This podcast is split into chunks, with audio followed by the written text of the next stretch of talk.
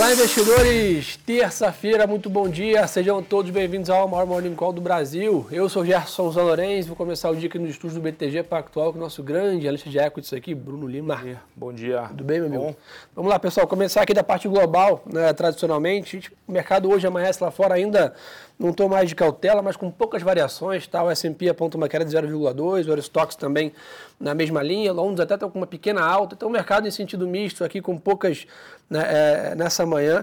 O destaque importante, né? acho que o conflito entre né, Israel e o Hamas ainda segue né, sendo o grande destaque dos noticiários. Né? A notícia aí que a gente amanhece é que o presidente dos Estados Unidos, Joe Biden, vai né, viajar amanhã né, para Israel, onde vai se reunir com líderes de, da Palestina, Egito e Jordânia. Né? Então, aqui uma sinalização de força, vamos dizer assim, né, de presença. Lembrar, os Estados Unidos já enviou dois porta-aviões né, para a região e agora tivemos a visita é, recente a autoridades americanas e agora o presidente dos Estados Unidos vai né, visitar Israel. Nessa linha, o que a gente vem percebendo é pouco a pouco o mercado vai reduzindo um pouco aquela precificação de uma grande escalada dessas tensões, né? talvez com uma entrada de novos né, países no conflito, principalmente o impacto direto no petróleo.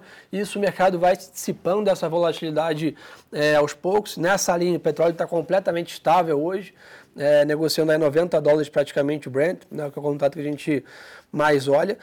Mas aproveitar aqui né, que o Bruno Lima está presente na nossa bancada, a temporada de balanço nos Estados Unidos né, começa a ganhar força no meio desse turbilhão aí né, do conflito armado. A gente viu né, hoje balanço do BOF aí, do Bank of America, Johnson Johnson e ainda hoje previsto aí Goldman Sachs, United Airlines e aí concorrente aí BHP né, também com, com, com seus balanços. Então, como é que está aí a expectativa da temporada de balanço lá? É, cara, o extrato até agora apesar de ter, estou olhando até aqui, né, são, foram 33 divulgações, são 499 empresas é, para se divulgar, para divulgar de total. É, apesar de ser pouco, né, estamos falando de menos de 10%, você teve até o momento uma surpresa positiva de lucro da ordem de 9,5%. Então, de novo, apesar de estar muito embrionário ainda, de estar muito no, no, no, no inicial, é, a, a, temporada ela começa de fato com melhor, assim, né, de uma melhor forma que o mercado esperava. Vai lembrar, né, o mercado como um todo, ele esperava para esse terceiro TRI um crescimento de lucro ano contra ano entre 0% e 1%. Esse uhum. era o, uhum. é o, consenso do S&P. Uh, e aí a gente volta àquela discussão, que numa ausência talvez de uma, né, de uma visão do mercado, de uma escalada do conflito, uh, na margem, a China melhorando, uh, discuss, recentemente alguns membros né, do, do, Fed comentaram muito sobre né, do aperto monetário de já estar tá ali realmente é, muito próximo do fim, se não já no fim. É, essa temporada ela poderia gerar essa sustentação para o mercado, inclusive até um pequeno rally de, de, curto prazo. Né? Boa. E nessa linha, pessoal, diferente de ontem, que a gente imagina mais vaziada lá fora, hoje a gente volta a ganhar corpo aqui na agenda macroeconômica, então anotem aí para vocês ficarem né, de olho. Tem vendas no varejo de setembro dos Estados Unidos, 9 e meia da manhã, produção industrial 10 e 15, também dos Estados Unidos, acho que um destaque bem importante, 11 horas aqui da noite, a China informa o PIB do terceiro TRI desse ano. Né? Então, nessa discussão toda de, commodities, de minério, principalmente, dados de atividade e inflação no mundo vão é, ser destaque hoje. Tá? Então, atenção redobrada para isso. Minério de ferro tem uma leve alta de novo aqui em Singapura. Então, a gente até tem debatido isso, né, Bruno? Tanto a Vale quanto a Gerdau também ali, né, estão bem amassadas aqui na questão do preço. E na média, lembrar a todos também, temporada de balanço no Brasil se aproximando. E já dando aqui um spoiler, Hoje, pós-fechamento, a Vale divulga seu relatório de produção e venda no terceiro trimestre. É, exatamente. Cara, o mercado de minério, enfim, a gente até estava conversando ontem com, né, com, com um cliente e quando você pega os dados, né, a gente já falou sobre isso aqui algumas vezes, quando você pega os dados, o mercado ele realmente se encontra pô, bem mais apertado do que todo mundo esperava. Para ter ideia, os estoques de minério é, nos portos chineses, ele está ali muito próximo ao mesmo, já está, aliás, no mesmo nível de 2016. É, produção de aço na China nos últimos quatro anos, um bi, um bi 100 de, né, de tonelada. É, o estoque nas usinas e né, armazéns de aço na China também segue relativamente dentro ali da, da normalidade, até embicando um pouquinho. Então, assim, as condições estão postas. Uh, na margem, os números da China, e aliás, hoje, como você bem comentou, hoje tem número para caramba para sair Ei. por lá, né? então vai ser importante também ficar de olho nisso. Na margem, alguns números melhores, pelo menos estabilização de crescimento, o minério está aí, em seus 118, contra todas as probabilidades. E sobre o relatório de produção da Vale hoje, é, o mercado deve estar olhando para alguma coisa ali próximo a 88, 87, 87, 89 milhões de, de toneladas ali. É, para, enfim, como uma ordem de grandeza, dado que a gente espera que a produção do terceiro tri ela acelere versus o segundo. E falando já em produção aqui, já atropelando um pouco, já falando de Brasil, só para não esquecer, relatório de produção da Petro ontem bem forte, né? Se eu olhei até as ações no aftermarket aí, hoje de manhã não olhei, mas ontem à noite com 2% de alta, parece que foi o melhor tri aí de produção da Petro, né? É, e, e, esse cenário onde você tem produção bem, bom, o custo de exploração da Petro enfim, é muito baixo. É, e o petróleo ele não, 90 não, não, não foi também, não rasgou para 100, 100 e uhum. pouco, que aí teria aquela discussão de repasse de, é, de preço, apesar de que, de novo, na ponta a gente enxerga que os preços são repassados, é geração de caixa na veia. Então, esse deve essa vai ser a, deve ser a tônica do. Enfim, que agora a gente já está entrando, entrando no quarto tri, mas tá, as condições estão meio postas ali, caso o, minério, não, o, perdão, o petróleo fique nesse patamar é, produção vindo forte nesse, né, também nesse nível, também de mais geração de caixa e discussão de mais dividendo. Boa. Pessoal, só para recapitular aqui, que o pessoal perguntou de novo aqui os horários, tá? Então, 9 e meia da manhã, é, vendas no varejo de setembro dos Estados Unidos, 10 e 15 produção industrial e ao longo do dia temos aí três Fat Boys falando aqui, principalmente, acho que o destaque é o de Nova York, John Williams aqui, para a gente ficar de olho. Somado a isso, 11 horas da noite, PIB no terceiro trimestre da China, para a gente calibrar bem essas perspectivas aqui é, do minério e a temporada de balanço, que é o grande destaque dos Estados Unidos aí, com uma grande bateria de empresas nessa semana. A gente vai atualizando vocês aqui é, aos poucos.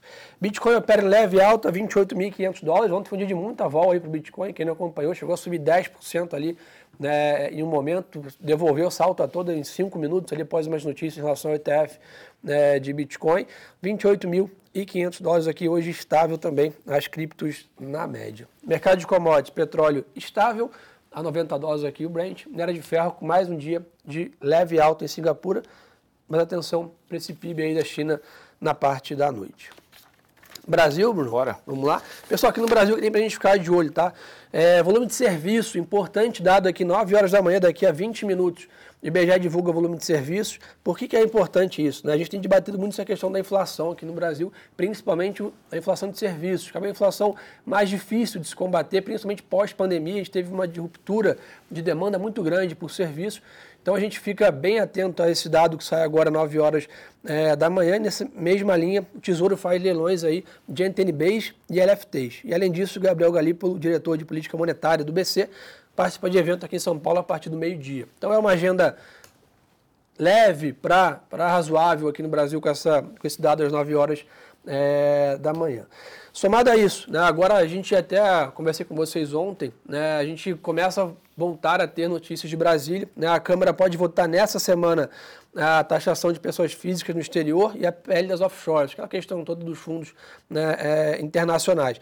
E além disso, toda a reforma tributária né, do Senado, né, Eduardo Braga, quer enviar essa semana o texto à CCJ. Né, perspectivas que agora, nas próximas duas semanas, tenham esses avanços de discussão da pauta e que na primeira quinzena de novembro a gente tem espaço para pautar aí a votação é, nas duas casas. Então é importante a gente ficar de olho nisso. Pós esse feriado da semana passada, a gente tem um mês e meio praticamente ainda né, de trabalhos em Brasília, dois meses, que na média é um tempo curto para uma pauta tão difícil de se debater como uma reforma tributária.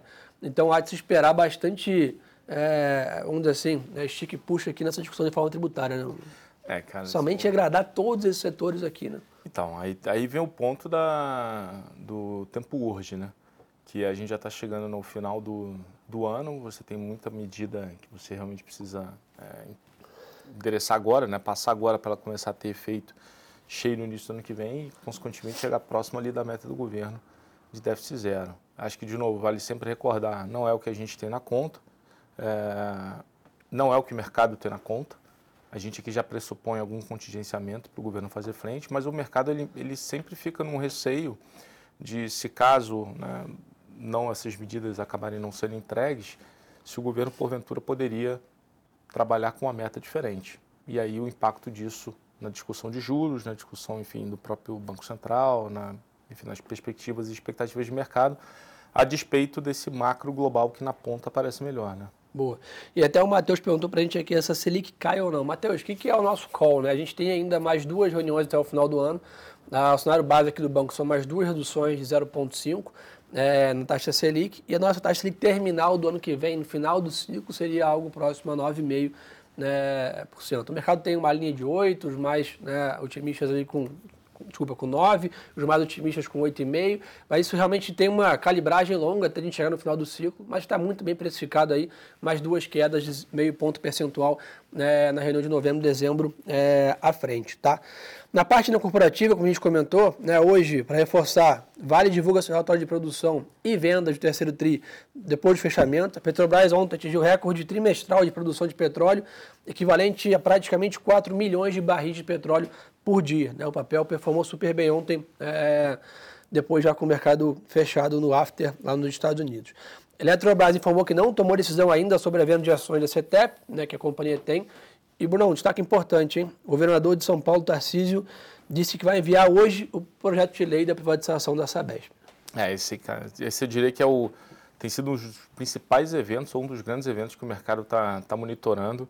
É, e aí aqui a discussão é a seguinte, né? hoje a Sabesp está 0,8 vezes é, valor da firma ativo, é, base ativo regulatório, que é o que a gente chama daquele múltiplo EV-RAB, que de repente o pessoal aí já se deparou, mas é isso que significa, quantas vezes é, o valor de mercado da empresa representa da sua base ativa regulatória, que é a base ativa que gera, de fato, é, caixa e retorno para a companhia. Bom, isso posto, um, um, num evento de privatização, num cenário relativamente conservador, a gente imagina que esse ativo poderia negociar uma vez. Então, estamos falando de grosso modo aí seus 50%, é, próximo ali a 90 reais de valor para a Sabesp. Tem um, uma, uma, questão é, que aí tem que entender os pormenores de como o processo está sendo endereçado, que poderia fazer com que esse múltiplo ele, poderia, ele possa se expandir ainda mais, gerando mais valor, inclusive, para uma Sabesp privatizada. Agora, de novo, o mercado, ele, o mercado não é linear, ele vai precificando os eventos. Né? Se vocês pegarem o passado recente, toda vez que as coisas começaram a mostrar que estão na trilha... Destravando o valor. O papel foi sendo reprecificado. Esse papel, no início do ano passado, ele estava alguma coisa próxima a 38 reais. Alguma coisa por aí. Hoje está a 62. É, então, assim, a gente ainda é, entende que é um bom, é, um bom ativo para estar tá investido de novo, muito focado nessa discussão da, da privatização. Boa. Pessoal, alguém está com mais alguma dúvida aí? Aproveita que a gente está aqui para bater um papo é, com vocês. Pessoal perguntando sobre o cenário de câmbio. A gente não mudou ainda o nosso cenário de câmbio. Né? A gente prevê bastante volatilidade mas o câmbio mais próximo desses R$ reais é, até o final do ano é um pouco da nossa visão. Tem pouco espaço aqui para melhorar, né, muito abaixo disso. Né, isso ainda porque a gente realmente ainda vê um cenário de higher for longer, ou seja, mais juros né, nos Estados Unidos por mais tempo, né, juros altos lá fora. Isso vai defender bastante o dólar frente às principais moedas, principalmente né, as moedas emergentes. Tá?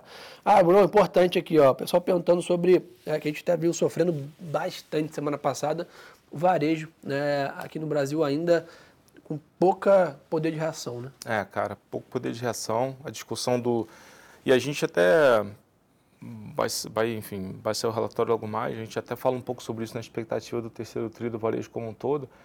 E lá atrás a gente achava que o segundo TRI marcaria ali o pior momento das empresas, é, da maioria delas, e isso acabou sendo postergado. Algumas, de fato, o segundo TRI acabou se mostrando o pior momento, mas muitas, ó, a maioria acabou sendo postergada por terceiro, por terceiro tri, justamente por esse ambiente que ainda está né, de Selic acabou uma Selic mais alta, é, a parte de crédito nas empresas que trabalham com financiamento ao consumidor, de fato ainda é, patinando um pouco, uma questão ali de você digerir inadimplência.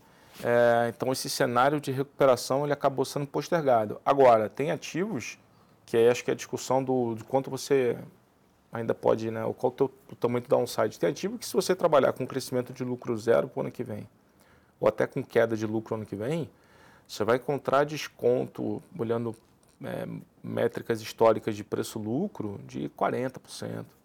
Então, assim, tem muita gordura de fato. Acho que não, você não precisa estar em ativos complexos, né? Sim. estão passando por restauração, coisa Tem coisa sentido. mais simples e barata, né? Esse é o principal ponto. Boa. Então, turma, acho que o resumo da ópera é esse, tá? O mercado abre lá fora de lado, de olho na temporada de balanços, bateria de dados nos Estados Unidos pela manhã, que no Brasil também destaque para o volume de serviços, 9 horas é, da manhã, e de novo aí relatório de produção da Vale no final do dia, somado PIB do terceiro tri da China, 11 horas da noite. Quem quiser ainda mais conteúdo, aproveite e segue a gente no Instagram, tá aqui, ó, Gerson Zão Lourenço e Bruno Lima Ações, parada obrigatória, compartilhar nosso Morning Call também com seus colegas. O mercado está com grande oportunidade nesse momento de alta volatilidade. Não tem coisa melhor do que estar tá plugado com a gente aqui todos os dias de manhã. Obrigado pela parceria de sempre. E lembrem-se, pessoal, que o melhor ativo é sempre a boa informação. Um abraço.